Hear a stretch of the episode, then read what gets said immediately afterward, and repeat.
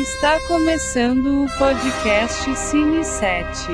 Programa 00.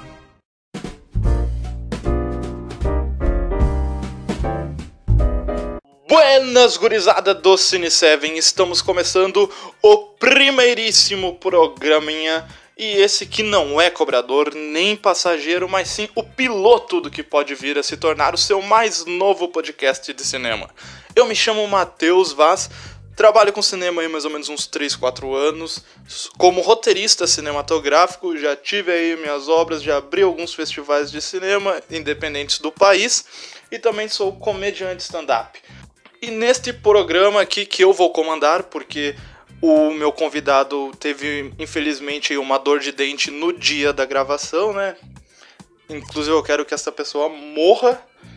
Mas neste programa aqui a gente vai comentar sobre os melhores filmes de todos os tempos do universo. Mas também os piores, né? Já que a vida não é um moranguinho também. Mas assim, eu acho muito injusto a gente é, comparar filmes assim para dizer qual é o melhor. Tipo, Titanic tu vai comparar com Laranja Mecânica. São duas coisas que não tem absolutamente nada a ver uma com a outra. Inclusive, Titanic, assisti a primeira vez, acho que era um verão em 2004, 2005. Terminou o filme, eu tava com mais frio do que se eu tivesse na Antártica naquele momento. Antártica? Beba. Olha aí o momento merchan também. Inclusive, Antártica patrocina nós. Mas então eu resolvi separar aqui para comentar sobre os melhores filmes do cinema aí em cinco categorias diferentes e eu vou discorrer daí então entre nas categorias aí sobre esses filmes.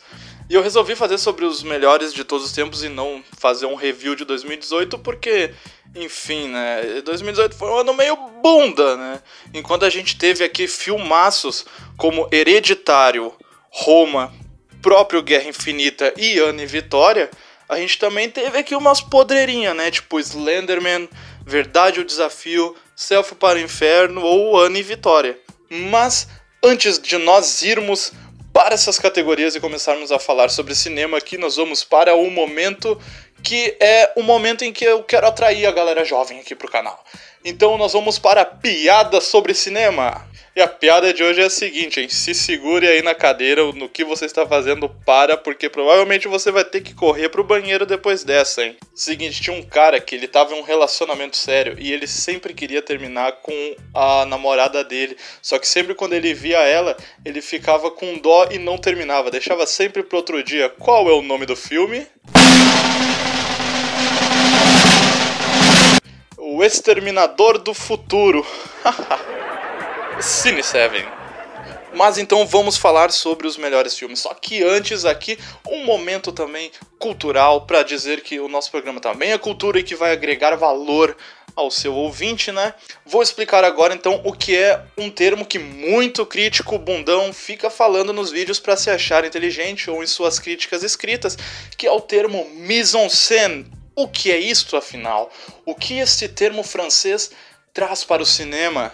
E para ilustrar isso, eu quero que você lembre do professor Aloprado, uma cena que ele está caminhando pelo parque. Mas por que que você também sente que você está lá com o professor Aloprado, de mãos dadas com ele, louco para fazer amor gostoso logo depois dali? E isso tudo é culpa da mise-en-scène, que nada mais é do que a identidade visual do filme, é a perspectiva que você vai ter junto do personagem em cada cena. Mas e como você faz para ter uma mise-en-scène perfeita? E isso tudo começa pelo ponto onde você ajusta a sua câmera. E a partir dali você tem outros quatro pontos muito importantes. O primeiro é a locação, ou seja, no caso do professor Loprado lá, é o parque os, e os objetos ao redor, as pessoas, todo o momento sociológico dele lá. O segundo é o figurino e a maquiagem dele. O terceiro é iluminação, e aqui a gente pode separar a iluminação em três pontos muito importantes no cinema. A primeira é a luz principal, que é uma luz que está de frente do personagem, a contraluz, que é uma câmera que está uma câmera é uma luz que está atrás do personagem e a luz de enchimento, que essa inclusive ela não pode ser fixa, porque ela tem que ficar moldando ali a silhueta do personagem, ou seja, é uma luz manipulável para que o público tenha a perspectiva real do que está acontecendo. E o quarto, é claro, o mais importante, a atuação do personagem. Tudo isso formam juntos o mise-en-scène. Então tá aí explicado, agora você sabe o que é mise-en-scène. Quando você vê um crítico bundão lá falando isso, você vai saber o que é. Você pode até rir da cara dele, tipo, você achou que eu era trouxa? Mas não sou, eu sei o que é isso também. Que as, geralmente os críticos só falam em mise-en-scène pra dizer que estão falando palavra difícil e sabe mais do que o público que tá vendo eles. Só que é hipocrisia ali, né? Porque o público é o que tá fazendo eles serem críticos. Mas enfim. Isso, inclusive, bate diretamente com essa questão de filmes bons, porque, por exemplo, a gente falou aqui da questão da iluminação e um filme ótimo que gerou o Oscar para o nosso grandíssimo DiCaprio foi o filme O Regresso, que foi todo ele filmado e toda a produção dele foi feito todo em luz natural. E tá aí um dos grandes diferenciais do filme, né? De você conseguir fazer um negócio bonito, bem feito, porque se você pausar o filme em qualquer parte dele, é, soa como se fosse uma fotografia mesmo que tivesse colocada propositalmente ali. E a iluminação foi muito importante nesse processo, né? E é dificílimo você fazer um filme com iluminação natural, porque você vai depender da, das características do sol, se o sol tá mais a pino, o, o movimento todo dele. E falando em regresso também, quero deixar aqui o meu protesto, porque eu acho que o DiCaprio ganhou o Oscar aquela, aquele ano, mas eu acho que não deveria ser o ano do Oscar pro DiCaprio, porque Brian Creston por Trumbo, a lista negra, foi muito melhor. Foi muito melhor. O Brian Creston ia num personagem que ele tava. numa cena que ele tava sorrindo e cinco minutos depois ele estava simplesmente chorando e tu acreditava, era muito palpável ali. Também entra a questão da atuação que eu acabei de citar. Isso é imprescindível, você precisa sentir o que o personagem está sentindo. Olha só, estou falando de atuação aqui, estou parecendo um crítico coxinha, né? Agora, falei tanto mal, agora estou fazendo. Olha a hipocrisia aí de novo, não é verdade? Mas vamos logo atacar aqui e partir para a primeira categoria que eu separei, que foi melhor filme de computador. Desde muito tempo, a, o avanço tecnológico tem tomado conta da nossa sociedade e isso não seria diferente no cinema. A cada ano que passa, cada vez mais saem filmes em que a tecnologia aparece como grande vilã muitas vezes, né? Black Mirror tá aí para nos fazer pensar sobre isso. E esse ano de 2018 saíram muitos filmes bunda com essa temática. Saiu que eu já tinha citado Selfie Viral, é, aliás, selfie viral não, selfie para o inferno e viral. Eu misturei os nomes, mas os dois são uns cocô igual.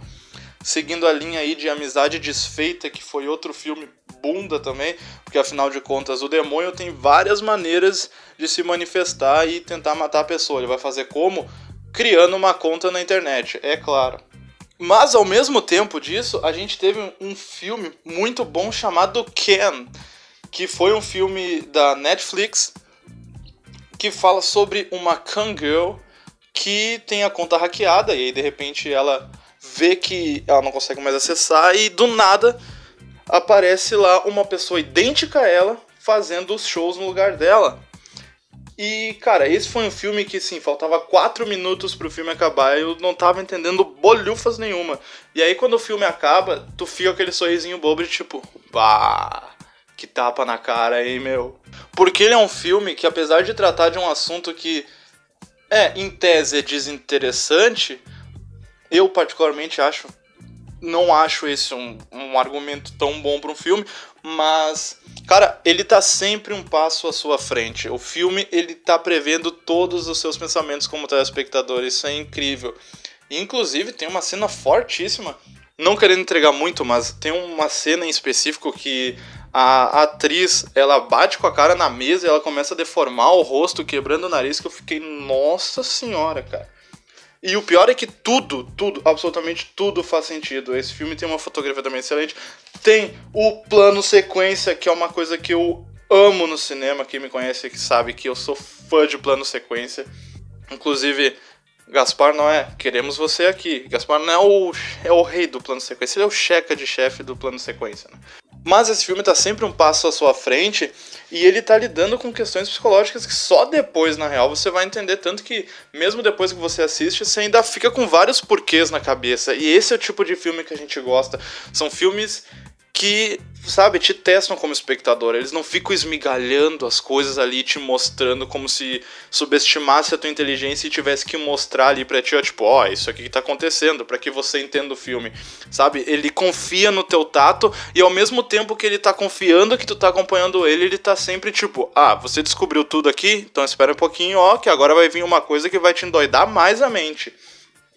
Então, Khan para mim termina como um dos melhores filmes de 2018 e consequentemente um dos melhores filmes sobre o assunto. Eu não lembro de ter visto um outro filme assim que me testasse tanto. Nessa questão de filmes de computador também tem um, um outro filme que, tipo, minha cabeça explodiu, fez que foi Teden. Porque Teden é um filme que, cara, ele na verdade ele não é aquele filme cabeça que, nossa senhora, não entendi o filme, vou me questionar e procurar no Google significados. Na verdade, ele é um filme que, tipo, bate na tua cara com uma coisa que pode realmente estar acontecendo, na verdade. E ele mostra isso sem dó, tá ligado? É um filme que, tipo, pô, ó, é, essa é a nossa história aqui, ó. Quer assistir? Então chega aí, pega a pipoca, só te prepara, porque vem pedrada aí. E eu gostei muito da quebra também no final de Teden, porque o Teden é todo passado numa tela de computador, só no final é que aparece realmente a... como se fosse um filme de verdade. Inclusive aquele finalzinho com a criança, nossa senhora, cara. Pá. Deu vontade de chutar a bunda de uns 10 chefes de família, porque, cara, uh, sabe, o ser humano por si só já é um pouco voyeurista. Você gosta de assistir as coisas. Você está ouvindo esse podcast, você vê vídeos no YouTube, você vê os retratos de família, você gosta de estar acompanhando o que as outras pessoas estão fazendo. Isso é normal do ser humano. Só que o filme, ele chega no limite com essa questão, sabe? Ele mostra o pior tipo de voyeur, aquele que tá vendo a outra pessoa sentir alguma coisa para que para que ele sinta também. Só que, claro, no caso como um filme de terror, de um lado negativo. Eu, eu gostei muito, na verdade, dessa premissa. Tem sim vários outros filmes que eu poderia citar nessa categoria que envolvem tecnologia, mas eu vou me restringir a esses filmes de computador, né? Poderia citar aí a Eu Robô, ou então a Inteligência Artificial, que, meu amigo, que filme do cacete! Nossa senhora, é aquele filme me fez derramar lágrimas héteras dos olhos. Mas, mudando de categoria, vamos falar agora dos melhores filmes Top Gun. Por que melhores filmes Top Gun? Porque, cara, existem filmes que marcam somente pela sua trilha sonora. Tem vezes, nem lembra mais de algumas partes do filme, mas tocou a música, pá! Por exemplo, se tocar esta música,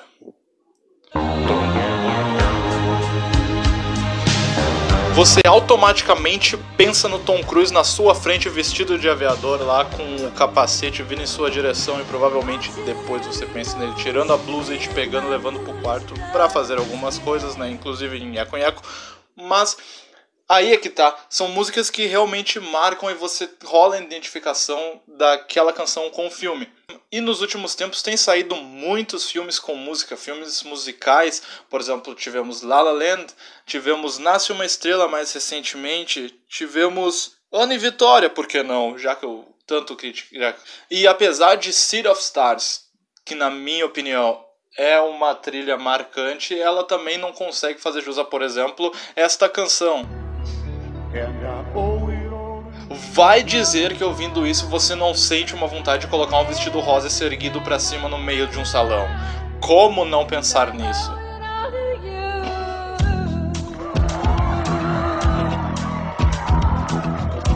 E rompendo a barreira de que só filme romântico tem isso, a gente tem um outro exemplo que é um filmaço de luta que se chama Rock, que tem esta trilha sonora.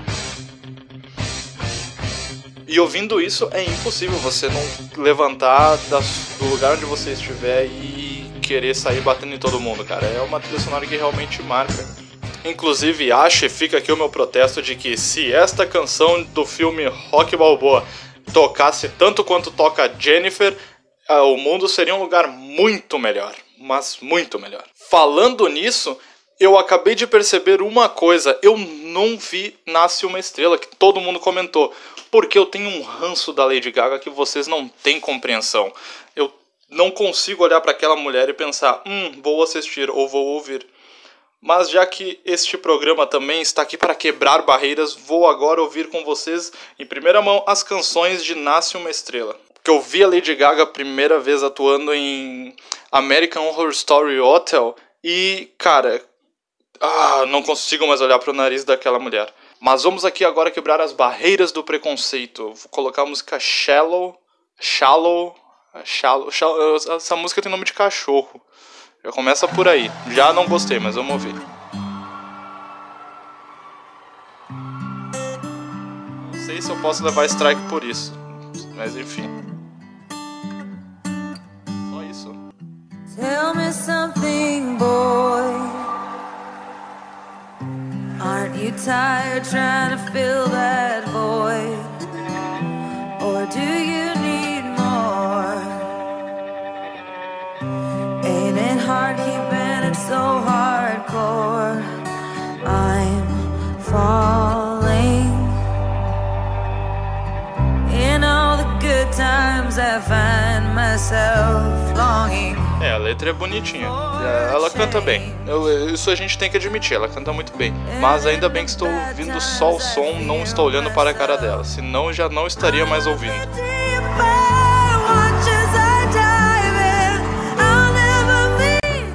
É uma boa música. Não é um Top Gun, mas é uma boa música. E para que fique bem claro, o meu único problema com a Lady Gaga é só a atuação.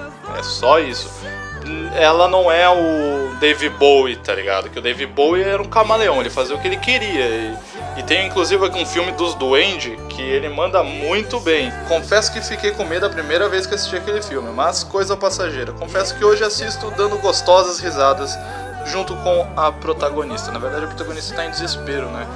Que ela fala que quer que o bebê vá pro mundo coisado lá e quando vê ela tem que atravessar o labirinto para pegar o bebê mesmo, né?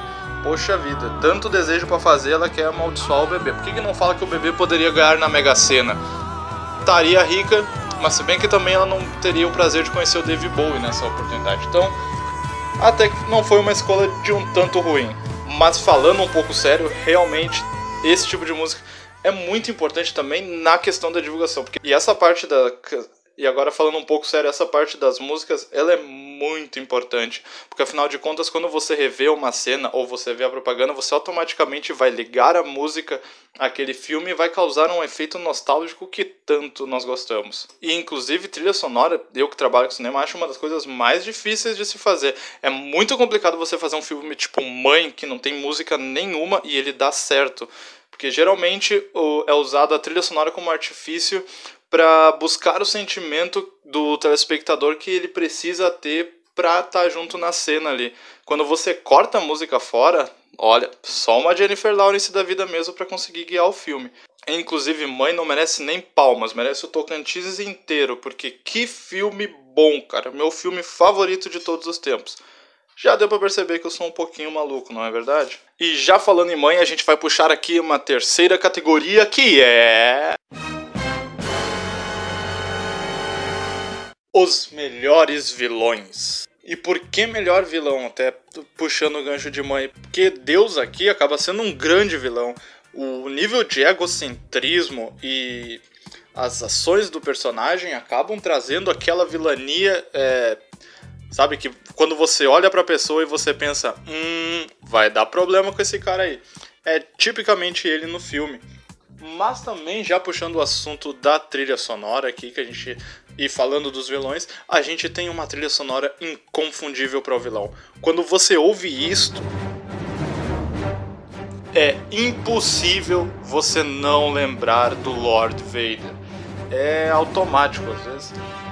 Às vezes você não precisa. Às vezes você só vê a foto dele, ou você só vê o personagem também, a música já começa a tocar automaticamente na cabeça. E aí no cinema também a gente tem vários outros vilões. Claro que os filmes de super-herói em si têm um, uma gama e uma variedade com os melhores vilões, tipo o Coringa do Heath Ledger, que ficou eternizado na história do cinema. Mas uma grande sacada de vilão, quem teve foi o Stanley Kubrick, cara. Aquele cara para fazer vilão, olha, meu amigo um deles, por exemplo, é o Alex Dillard, de Laranja Mecânica.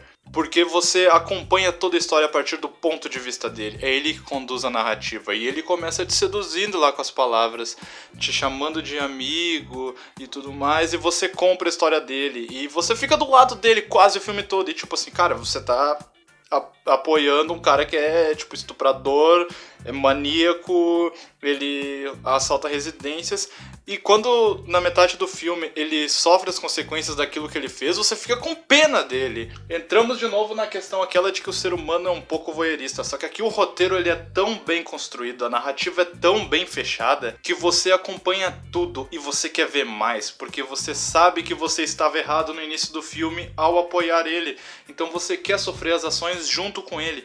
E mesmo quando acontece algo que não é satisfatório para você, você já fica com completamente satisfeito simplesmente por ele estar tá sofrendo as consequências daquilo que ele fez antes. Isso é de uma genialidade que, olha, Kubrick, meu amigo, como diria Cid Moreira, é um gênio. Eu tentei imitar agora o Cid Moreira, mas obviamente não deu certo. Outro vilão foda do Kubrick também é o pai de O Iluminado. Outro grande exemplo de que você fica do lado do vilão, só que dessa vez, ao contrário de Laranja Mecânica, você não acompanha o vilão pela identificação, mas sim por querer ver a paranoia dele, sabe? Você se interessa pelos problemas dele simplesmente por querer ver como tudo vai suceder.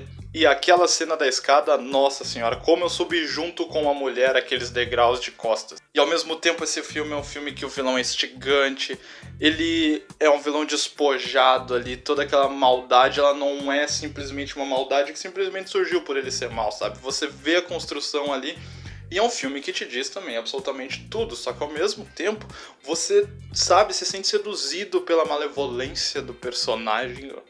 Eu achei que eu nunca ia usar essa palavra na minha vida, malevolência. E é outro filme também que é muito bem construído, é tudo muito bem amarrado e tem uma crescente fenomenal, que é quando o vilão, sabe, quando o, o vilão é derrotado, você fica com, com a vontade de gozar nas calças, é mais ou menos por aí. De tão esperado que é aquele final. Mas é aquele final que você vê, que você já sabe, você mais ou menos já sabe o que vai acontecer, mas você vê com gosto, sabe? Você vê com gosto de que tudo tá dando certo. Ou mais ou menos, né? Porque o gurizinho continuou com as visões, mas enfim. Inclusive, se este programa realmente der certo e for pra frente, quero fazer um episódio aqui convidando um psicólogo. Quer dizer, se alguém quiser participar, né? Convidando aqui um psicólogo para a gente tratar só sobre vilões e a psicologia por trás de tudo isso. Se você gosta da ideia, mande um e-mail para cine7, o número 7, mateus.gmail.com. Manda lá o feedback sobre esse programa. Porque esses vilões, como eu citei, além de ter um roteiro muito bem escrito por trás, eles sabe, são personagens de muitas camadas, são personagens que vão muito além do, do simples da simples ação da tela deles. O filme Laranja Mecânica mesmo trata toda aquela questão moral, sabe? De quando o Alex, ele tá com os impulsos violentos, mas ele ao mesmo tempo não pode fazer aquilo porque senão ele vai se sentir mal. A questão do livre-arbítrio, será que nesse momento a, o Estado realmente regenerou ele ou ele simplesmente está sendo uma cobaia para manipulações de Estado sobre a sua consciência? O próprio Coringa também, que contrariando agora o que o Alfred disse pro Batman no filme, onde ele citou que algumas pessoas só querem ver o circo pegar fogo. Não, o, o Coringa é muito mais do que isso, sabe? Tanto que ele tá, ele tá cagando a vida do Batman o filme inteiro, mas quando chega na hora lá do próprio confronto, ele não quer enfrentar o Batman. Ele quer que o Batman vá lá e se ferre tentando fazer outra coisa mas ao mesmo tempo fica esse tom Jerry eterno ali em looping. E mais do que isso, por que, que esses vilões então são tão marcantes para nós? Sabe, são vilões que dá gosto, dá gosto. Você vê o Coringa botando fogo na cidade, você bate palma para ele pela inteligência dele. Fora que o Coringa por si só já é um personagem que já chama a nossa atenção, né? Você pode ver o Coringa de diversas formas, ele vai ser sempre bom. Com exceção, é claro, do Coringa do Jared Leto, né, que enfim, acharam ele junto com um pacote de fezes no meio da praça e colocaram no cinema, porque não é possível. Mas, por exemplo, o Coringa do Jack Nicholson, ele é muito bom e a personalidade dele é completamente oposta a esse Coringa do Heath Ledger, que é mais sério. Não mais sério, mas ele é mais concentrado e tudo mais. E já o Coringa do Jack Nicholson, ele é o cara mais palhação e tudo mais, com o circo dos horrores e mais risonho. Mas ao mesmo tempo, por essas diversas camadas assim, ele mesmo com personalidades completamente opostas, são dois Coringas excelentes, porque eles vão muito além daquilo que eles estão fazendo, sabe? Você mais do que visualizar o que eles estão fazendo, você também está vendo todo o cérebro dele funcionando para que aquilo chegue numa resolução X e atraia o Batman até ali. E agora voltando que a gente estava falando de filmes de terror também, eu precisava citar aqui um que para mim é um dos piores vilões do cinema. Se você assistiu já esse filme, você vai concordar comigo, que é o pai, o, o patriarca da família, o patriarca, matriarca é mãe, o patriarca da família de Miss Violence que cara filho da mãe. Porque no começo do filme você fica com uma dó dele, você acha que ele tá tentando proteger a família, você acha que. Sabe, você fica aquele receio de que as coisas. Beleza, ele tá tentando contornar do jeito que ele pode, mas quando você descobre aquele final, meu amigo, e esse inclusive Miss Violence foi um dos poucos filmes assim, ó, eu que me fez explodir a cabeça assim de ficar, eu fiquei pelo menos acho que uns oito dias só pensando nele era a todo momento, eu, meu cérebro parava um pouquinho de pensar no que eu estava fazendo, já me vinha aquela cena final do filme, eu fiquei realmente muito abalado com aquilo. E dificilmente um filme consegue fazer isso. Obviamente, é, e esse filme Miss Violence veio naquela onda de filmes gregos da nova geração, aqueles filmes bizarros, então veio tipo com Dente Canino, uh, entre outros. Então é um filme que é mais lento, não é pra essa galera aí pré-adolescente que gosta de filme que é porradaria, sangue e mão na teta. É um filme mais lento que vai construindo todo um quebra-cabeça até chegar na resolução X. Pra quem não tá lembrando desse filme, esse filme começa já no início do filme com uma menininha fazendo aniversário, daí ela se afasta da família, ela olha para a câmera, ela dá um sorriso para você, ela quebra a quarta parede, ela sorri para você e de repente ela se atira e se suicida. E aí, a partir dali, o filme começa contando a rotina da família, o, o, como eles estão lidando com a morte da menina, o que eles fazem a partir dali. E é aí que todo um quebra-cabeça vai sendo formado na sua frente, e esse é um filme de detalhes, sabe? Você tem que prestar atenção no olhar do personagem, porque às vezes o silêncio fala muito mais do que uma fala. É um filme que realmente tem planos, enquadramentos ali em planos detalhes e planos médios que foca justamente nisso, no a forma como o personagem pega um copo d'água, a forma como ele ensina para as crianças tal coisa. E quando chega perto do final do filme, é outro exemplo de que você sabe o que vai acontecer, só que o filme meio que olha para ti e fala: "Ah, você você acha que é isso mesmo? Então, beleza. Só que agora, tu tá preparado para ver isso que tu tá pensando? E aí, nossa senhora, é um desgraçamento mental que, meus amigos, dá um gosto de ver. Acabou, por fim, eu que gosto muito de filmes de terror, eu sou um amante dos filmes de terror, acho que 90% dos filmes que eu assisto é filmes de terror. É, esse acabou se tornando um dos meus favoritos, né? E com certeza, se tivesse na época dos videonestes, ele seria um dos proibidões, mas certo. Esse é como ele é como se fosse um fun games ou um violência gratuita, só que psicológico. Claro que no final tem ali o físico, mas é tudo nessa ideia. Inclusive, uh, falando de funny games, você vê que eu já vou puxando um assunto no outro, né? É assim que a minha cabeça trabalha. O trem deu a partida, eu só tô indo, né? Funny games que, inclusive, o diretor teve a sapiência e a genialidade de fazer um remake do seu próprio filme. Aí você vai ver, você vê os personagens diferentes, os atores, né, diferentes do filme original, você pensa, hum, como será essa versão? E o filme é exatamente igual ao antigo, não muda absolutamente nada. Todas as cenas são exatamente iguais ao do filme antigo. Esse diretor é um gênio e ao mesmo tempo o maior troll do cinema, né? Inclusive, Naomi Watts, queremos você aqui, hein? Mas vamos passar para a próxima categoria que é. Filmes para sentir porque aparentemente todo crítico também gosta de dizer que este filme é para ser sentido, porque, porque o filme só é bom quando ele te transmite. Eu até concordo em parte com isso. É que é, é, muito. Não sei, cara, eu sou. Ah, crítico geralmente tem um ego que é lá em cima, né? Que só a opinião dele conta e era isso. Se você discorda, você está completamente errado. Temos as exceções? Temos as exceções, é claro, mas geralmente o crítico sempre tem um ar de superioridade. Isso me enoja. Duas coisas que nem acabar: crítico que se acha superior e Transformers. É isso. Ah, o mundo seria um lugar muito melhor sem essas duas pragas. Mas o crítico gosta de falar que o filme é bom porque, sim, porque ele faz sentir alguma coisa, como se o telespectador assistindo o filme também não sentisse. Por exemplo, você vai assistir um filme da Dan Sandler, você sente medo por ser uma porcaria, né, e uma perda de tempo. Aí eu chego pro crítico e falo: assisti lá a quinta onda, senti o que? Vergonha alheia da Chloe Grace Moretz. Ele vai dizer o que? Que eu tô errado. Mas o filme não era para sentir. E já citando esse filme aqui também, A Quinta Onda é um filme que não faz o menor sentido, né? Porque os alienígenas querem pegar as crianças, cara. E aí vem aquele arco lá do, do gurizinho que uma hora tá num, num lugar, outra hora tá no outro. Aí tu nunca sabe se ele é ET, se ele não é. E aí tem aquele namoradinho da guria que do nada eles resolvem se pegar lá. Porque, enfim, eles não sabem quem eles podem confiar e, claro, vai namorar um com o outro. É, é tudo faz muito sentido aqui. Filme pré-adolescente tem que acabar também. Terceira coisa que tem que acabar: filme de pré-adolescente. É isso. E é incrível também como filme de super-herói no cinema não dá para assistir, porque sempre se juntam 5, 6 pré-adolescentes que vão pra sala de cinema e não querem nem saber do filme, só vão pra dizer que, ah, eu vi Esquadrão Suicida, ah, eu vi Doutor Estranho, eu vi o Batman do cinema. E não assiste nada do filme, só vão pra se aparecer e fazer piadinha.